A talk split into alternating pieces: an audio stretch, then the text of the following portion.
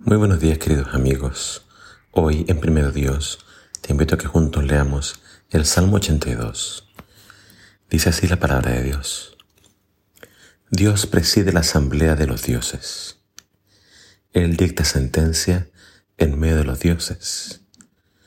¿Cuánto tiempo más seguirán defendiendo las injusticias y colocándose del lado de los que no toman en cuenta a Dios?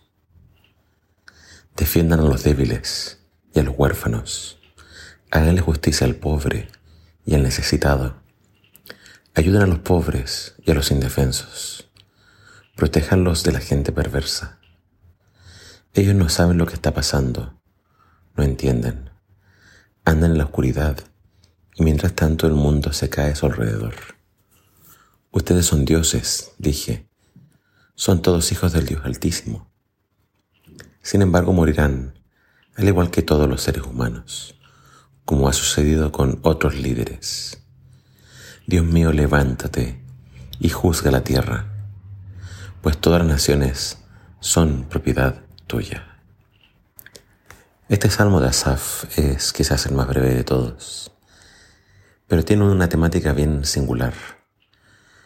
Y esto es una realidad que vamos a ver después en todos los profetas menores es, digamos, es como un tipo de crítica social.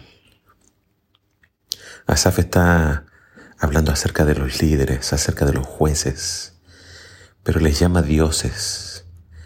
Es decir, Dios los puso en una función, en, una, en un lugar de autoridad, que es como si ellos fueran los dioses. Ellos, es decir, tomaban decisiones que podían favorecer ya sea los pobres o los ricos. Pero Asaf dice que ellos estaban solamente favoreciendo a los ricos, a los impíos, a los poderosos, y les recuerda su labor. Dios los puso ahí para dar justicia y ayudar a los más desvalidos, a los pobres, a las viudas, a los extranjeros. Esta es la razón por la cual también vino el exilio, el destierro. Decir, no solamente habían eh, idolatría, no solamente había todo tipo de pecados en contra de Dios, también, también había todo tipo de pecados en contra del prójimo. Los ricos solamente se enriquecían y se aprovechaban de los más pobres, les quitaban todo y lo hacían, entre comillas, de forma legal en los tribunales.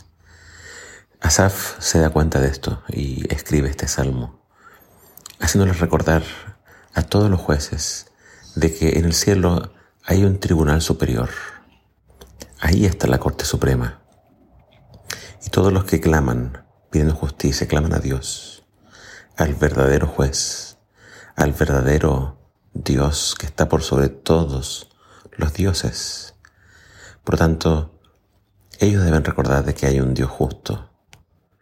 Y ellos deben hacer justicia, si no ellos también van a perecer como todos los demás mortales. El Salmo termina hablando de que Dios es dueño de todas las naciones. Por tanto, esto es un recordatorio para que todos, en todas partes, actúen rectamente.